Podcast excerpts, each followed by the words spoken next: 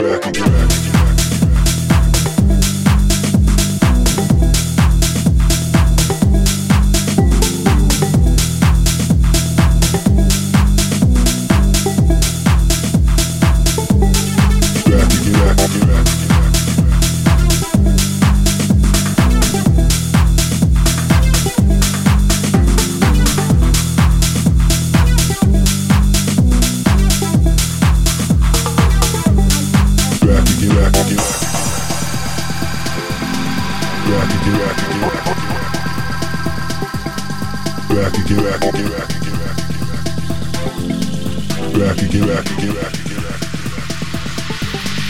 back again.